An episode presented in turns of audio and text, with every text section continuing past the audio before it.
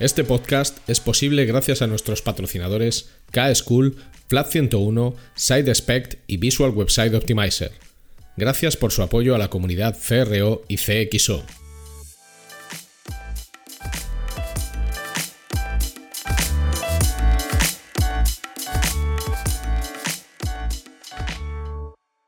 Mi nombre es Ricardo Tallar y estás escuchando CRO Café en español, el podcast de referencia en CRO y CXO, donde hablamos con profesionales digitales de todos los rincones del planeta sobre nuestro trabajo, con el objetivo de compartir, entretener y aprender.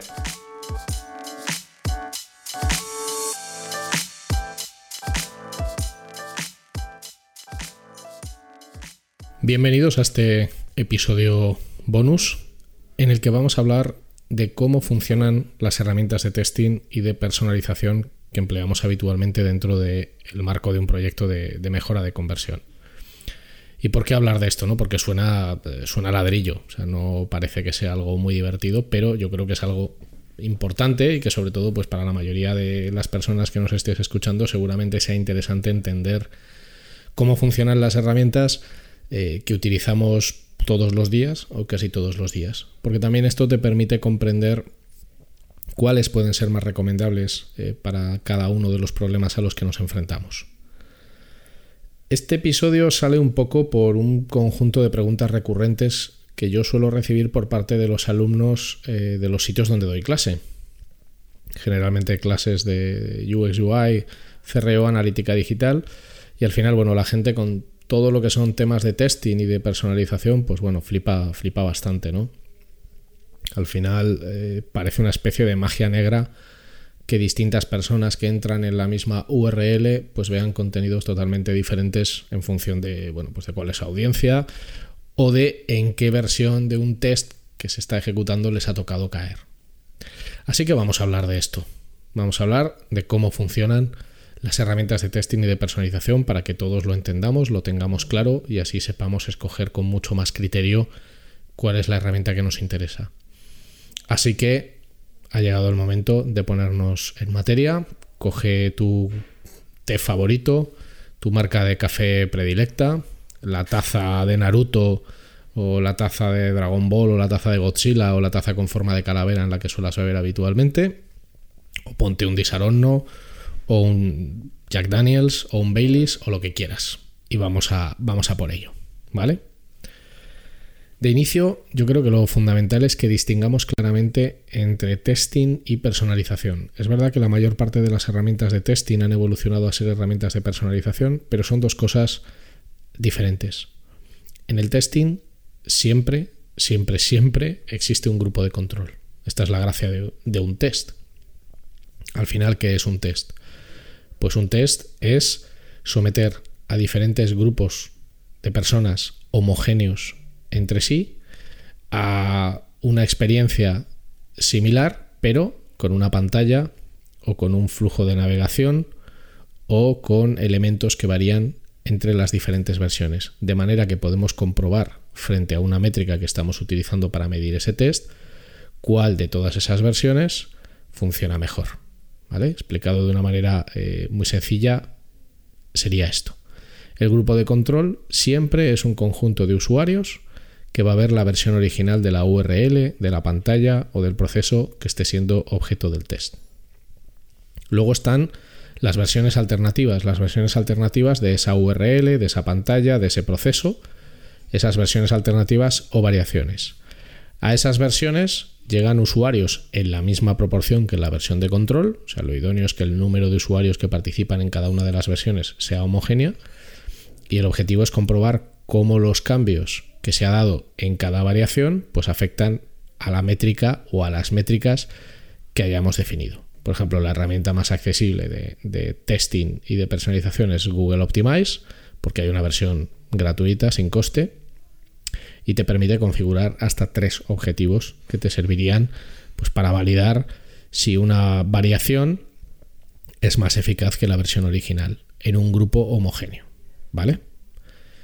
Por ejemplo, queremos testar una página de producto en la que mm, por unas hipótesis que tenemos y por unas detecciones de ineficiencias que hemos hecho previamente, pues hemos determinado que lo que hay que cambiar es la fotografía del producto. Hay que cambiar la fotografía del producto porque, por ejemplo, pues no se muestra como se debería para que sea lo más eficaz posible a la hora de transmitir para qué sirve, cuál es su utilidad, disipar los miedos, los temores, las dudas de los usuarios, etc.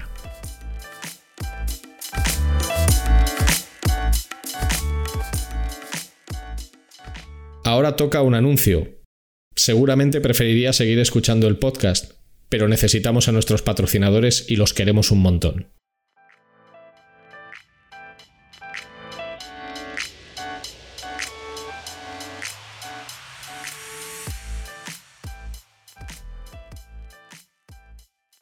Si necesitas ayuda profesional para mejorar la conversión de tu negocio digital, tu mejor opción es contar con Flat 101.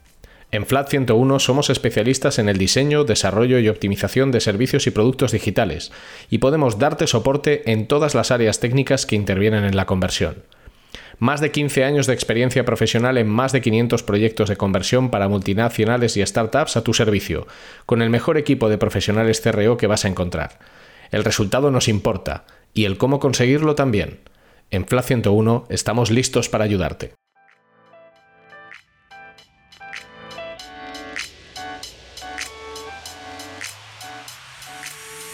Tenemos esa imagen de producto que queremos cambiar y tenemos una URL original en la que hay una imagen, la que sea, que hemos elegido como original. Y ahora vamos a probar dos variaciones. Una imagen con el producto siendo utilizado. Supongamos que la imagen original, en la versión original, es un producto en el que simplemente estamos haciendo una fotografía de exposición, el producto está en una mesa o está en una estantería, está siendo expuesto. En la segunda imagen, que sería la variación B, lo que vamos a utilizar es una imagen del producto siendo utilizado por una persona, pues eh, la típica imagen de estudio, y en la tercera variación va a ser el producto siendo utilizado por una persona, pero en un contexto real de uso. Pensad, por ejemplo, en una bicicleta. En el caso original sería una foto de la bicicleta como si fuera una modelo.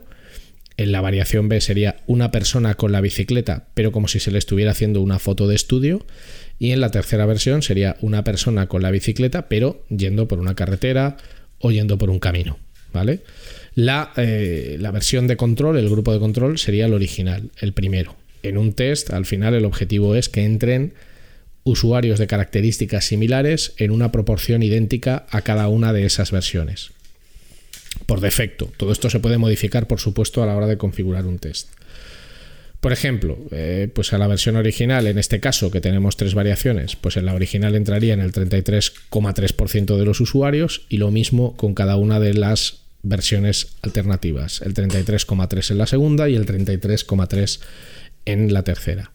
Si tuviéramos un volumen homogéneo, por ejemplo, 30.000 usuarios han visto la original, 30.000 han visto la variación B y 30.000 han visto la variación C y tuviéramos una serie de datos, pues esos datos respecto a los KPIs que medimos nos permitirían concluir cuál de estas versiones es la que mejor funciona en ese momento temporal también. Y por supuesto aquí tendríamos que hablar pues de significancia estadística, composición de la muestra, SRM, mínimo efecto detectable y otras métricas y variables que tenemos que utilizar para saber si un test es eh, fiable y preciso en mayor o menor medida para que podamos sacar un aprendizaje. Pero como este es un tema aparte, si os parece, pues lo trataremos en otro, en otro episodio.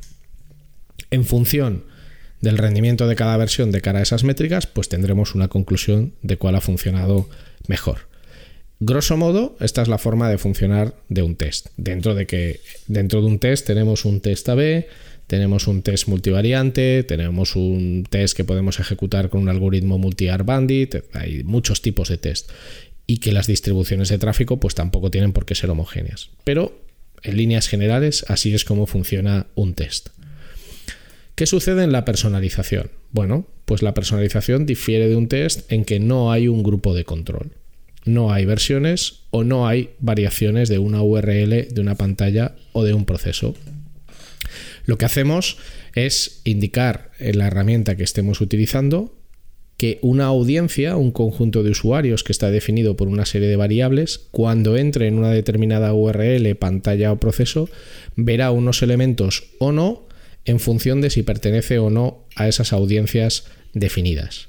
Por ejemplo, mismo ejemplo de antes, ¿vale? Tenemos la URL, tenemos la URL, tenemos la URL original en la que vemos esa fotografía de la bicicleta como si fuera una foto de estudio. Y lo que hacemos, por ejemplo, es eh, hacer una personalización. No un test, sino una personalización. Y en esa personalización lo que vamos a modificar son los copies, los mensajes, los textos que hay para explicarle pues, a un potencial cliente las características de la bicicleta, por qué te interesa comprarla, etcétera, etcétera, etcétera.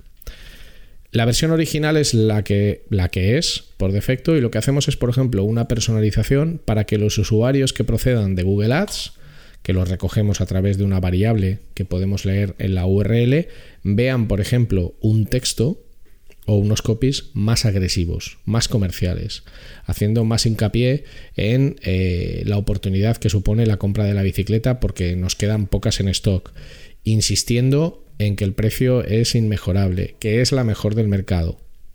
Por contra, contra la misma URL, podemos hacer que los usuarios que proceden de una campaña de email y que por lo tanto son usuarios nuestros, son usuarios que ya tenemos, vean unos textos mucho más enfocados, por ejemplo, a eh, reforzar la confianza en la marca. Porque además tú sabes que quien está entrando a través de un email, porque lo puedes coger vía un UTM, por ejemplo, o vía alguna característica, sabes que es un cliente tuyo. Evidentemente es alguien o que se ha suscrito a la newsletter o que tiene sus datos porque ha comprado recientemente. Y en ese caso, el copy puede ser totalmente distinto. Los textos pueden ser diferentes. Puedes enfocarte mucho más a bueno, tú ya nos conoces, eh, ya sabes cómo funcionamos y por estas razones, pues bueno, no deberías de tener ninguna duda a la hora de comprarnos esta, a la hora de comprarnos esta bicicleta. Pero lo que sucede con las personalizaciones es que en realidad tú lo que estás proporcionando son instrucciones de cómo debe presentarse un contenido, una funcionalidad o una pantalla en función del segmento al que pertenezca el usuario. Y ese segmento se detecta de muchas maneras. Vía variables que recogemos de la URL, vía cookies de primera parte, vía incluso eh, segmentos avanzados de Google Analytics si utilizas Google Optimize o Google Optimize 360 en este caso. En realidad, con una personalización no estás contrastando frente al mismo público si una versión funciona mejor que otra frente al mismo público. Lo que estás haciendo es a cada tipología de público que tú identificas enseñarle una versión diferente. Pero esa es la que ve ese público y no se le compara con ninguna otra. ¿vale? Creo que es importante que tengamos esto claro. En ocasiones lo que se quiere contratar son herramientas para testar y en otras ocasiones son herramientas para personalizar. Es verdad que la inmensa mayoría de las herramientas de testing también hacen personalización, pero ni todas lo hacen, ni todas son buenas haciendo más testing o personalización, dependerá de la, dependerá de la herramienta. Si tenemos esto claro y volvemos a las herramientas de testing, lo que ahora hay que aclarar es que hay dos tipos eh, de herramientas, las herramientas client-side y server-side. Client-side, bueno, la traducción literal es escrito client-side, es lado cliente, del lado cliente, y server-side serían del lado del servidor, ¿vale? Las herramientas client-side al final lo que hacen es ejecutar los cambios en el navegador vía JavaScript. Al final lo que estamos haciendo es insertar un JavaScript en todas las URLs que deben de ser objeto del test y vía ese JavaScript se sirven los cambios que nosotros hemos definido en el test, como por ejemplo, volviendo al caso anterior, el cambiar esa imagen o esa fotografía de la bicicleta. Los cambios suceden en el navegador de cada usuario. Por lo tanto, mismo usuario, misma persona física, distintos navegadores, eh, pues distintas probabilidades de que caigas o no en diferentes versiones de un test. ¿Vale? Son cambios que se sirven en el navegador del usuario es un sistema idóneo para cambios ligeros en los que no hay que tocar funcionalidades o en los que no hay una gran carga tecnológica en los cambios que queremos hacer. Y es una buena opción si lo que queremos es eh, introducir modificaciones en el layout, en el diseño o en la composición que ya está hecha. No hay una gran carga de dependencia de departamentos técnicos, por ejemplo. ¿Qué es lo negativo? Bueno, sobre todo el, efecto flickering, que es eh, un efecto que se genera cuando el navegador, dependiendo de cómo se carguen esos JavaScript, de forma síncrona o de forma asíncrona, es un efecto que se produce cuando el navegador genera como un parpadeo, en el que el usuario ve la versión original durante unos segundos hasta que se carga la versión alternativa. Esto, pues bueno, puede generar desconfianza o puede generar incluso determinado tipo de problemas si se superponen, si se superponen eh, divs o bueno, si se superponen elementos.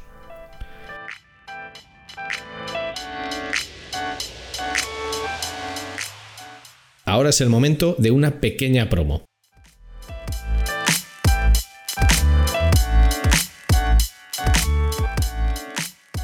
SideSpec te ofrece una solución única a nivel mundial en el campo del testing AB, la personalización y la recomendación para tus usuarios. SideSpec funciona de forma server-side, sin necesidad de scripts de ningún tipo, lo que garantiza un rendimiento óptimo.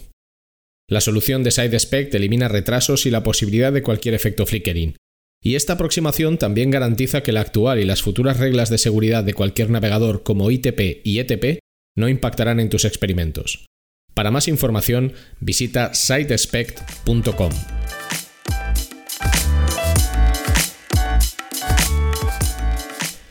La mayoría de las eh, del uso estándar que hacemos de herramientas de testing son herramientas client-side. Google Optimize es una herramienta client-side, por ejemplo, son herramientas client-side y están muy enfocadas sobre todo a modificaciones de bajo impacto. Eh, cambios en un texto, cambios en un CTA, cambios en un botón, cambios en ZA, no hay ningún problema. Herramientas eh, client-side. Las herramientas server-side ¿Qué hacen? Bueno, pues que los cambios no se produzcan en el navegador del usuario, sino que se produzcan a nivel de servidor. El servidor recibe una petición, recibe una petición de un usuario de que se imprima una URL en su navegador, como puede ser, una vez más, el ejemplo este de la bicicleta. Y las herramientas que funcionan con, con server-side lo que hacen es servir el contenido que corresponda en función del segmento de usuario que sea, en función del segmento de usuario en el que se determine que debe de ver una cosa o que debe ver otra. Son herramientas de testing diferentes, con mucha mayor carga técnica. Aquí sí que hay una dependencia grande de los departamentos de, IT, de los departamentos de tecnología, pero también son herramientas mucho más robustas, mucho más potentes a la hora de posibilidades de testar elementos o funcionalidades que no están presentes en el diseño original y sobre todo quizás sea la fórmula más recomendada si trabajas con tecnologías SPA, Single Page Applications o con eh, determinados tipos de, JavaScript, ¿vale? En el caso de las herramientas eh, client-side, también es muy habitual que se utilicen, voy a decirlo como, como, como lo decimos realmente, que es para saltarte al departamento de IT, ¿vale? O para saltarte al departamento de tecnología. Gracias a un script muy sencillo de implementar, pues una persona que quiera hacer test tiene control sobre la interface y puede hacer ahí un montón de modificaciones. Cuando ya quieres hacer cambios de más calado o a un nivel en el que haya un, más robustez o que sean mucho más fiables o modificar funcionalidades, pues ya tienes que trabajar con, con tus amigos los programadores y con la gente de IT, que yo no tengo ningún problema con ellos y me llevo fantásticamente bien, pero es cierto que en algunas organizaciones, sobre todo por la gestión de las peticiones, tickets, giras y todas estas cosas, pues es francamente eh, complejo. Y en esos casos, pues puede ser más recomendable utilizar una herramienta eh, server-side. Dentro de las herramientas client-side, las que se ejecutan en el navegador de cada usuario, tenemos las que cargan el JavaScript de forma síncrona y de forma asíncrona. La carga síncrona, ¿qué implica? Bueno, pues implica que cada script que debe cargar el navegador se carga completamente antes de cargar el siguiente. Es una carga en cascada. O sea, primero se carga el script 1, luego el script 2, luego el script 3, luego el script 4, sucesivamente. Y esto implica una mayor lentitud. Y nadie quiere eh, lentitud. La carga asíncrona, que es, bueno, pues que todos los scripts, no todos, pero una gran parte de los scripts se cargan de manera simultánea. Esto es lo que hace que se, genere con bastante frecuencia el efecto flickering. Como la aplicación de testing se está ejecutando, su script se está ejecutando y en paralelo se están cargando otros scripts, se produce este efecto como de parpadeo que hace que puedas ver la versión original de una landing y uno, dos, tres o cuatro segundos después veas la versión alternativa. Hay scripts para mitigarlo y hay formas eh, de combatirlo, pero es verdad que el efecto flickering hace que muchas personas desconfíen del contenido que están viendo, porque claro, es raro que tú entres a ver un producto y parpadee y haya un cambio relevante, ¿vale? En general, lo más habitual en las herramientas client-side es que se prefiera la carga asíncrona. Es lo más habitual, ¿vale? Y de momento lo vamos a dejar aquí. Creo que queda claro, en primer lugar, la diferencia entre herramientas enfocadas en testing y herramientas enfocadas en personalización, que entendamos bien qué es cada uno de estos dos conceptos. En segundo lugar, que entendamos qué herramienta, qué es una y qué es y qué hace una herramienta client side y qué es y qué hace una herramienta server side. Y en tercer lugar, dentro de las client side, qué es la carga síncrona y la carga asíncrona. Es especialmente importante entender todo esto porque a la hora eh, de elegir una herramienta es importante saber cuáles son sus capacidades, cuál es eh, la más adecuada en función de cuál sea nuestro stack tecnológico. Porque luego viene la pregunta del millón. Y la pregunta del millón es, ¿cuál es la mejor herramienta? Bueno, pues es que esta pregunta no tiene respuesta. No es que no quiera responderla, es que no tiene respuesta porque depende de muchas variables. Depende del presupuesto que tenga una organización para contratar una herramienta. Depende del tipo de cosas que se quieran testar. Depende del tipo de autonomía que le quieras dar a las personas que lideran el testing en esa organización. Depende del stack tecnológico de esa organización. Por ejemplo, si tú quieres hacer, porque ya tienes experiencia, quieres hacer testing de muchísimo calado, muy complejo, modificando funcionalidades y además de una manera muy robusta, muy fiable, minimizando eh, las posibilidades de un ataque, de un cross-scripting o de algún tipo de, de, ataque vía URL, pues lo mejor es un server-side. Si por el contrario lo que tú quieres es iniciar a tu organización en el testing y que las unidades de negocio puedan modificar los textos, modificar los CTAs, jugar con las imágenes de producto, modificar elementos que visualmente son mm, fáciles de representar en una interface, pues lo que te interesa es una herramienta client-side. Pero de verdad, no hay herramientas buenas ni hay herramientas malas. Hay herramientas más o menos adecuadas en función de las necesidades que tengamos. Y esa es la foto en la que deberíamos fijarnos.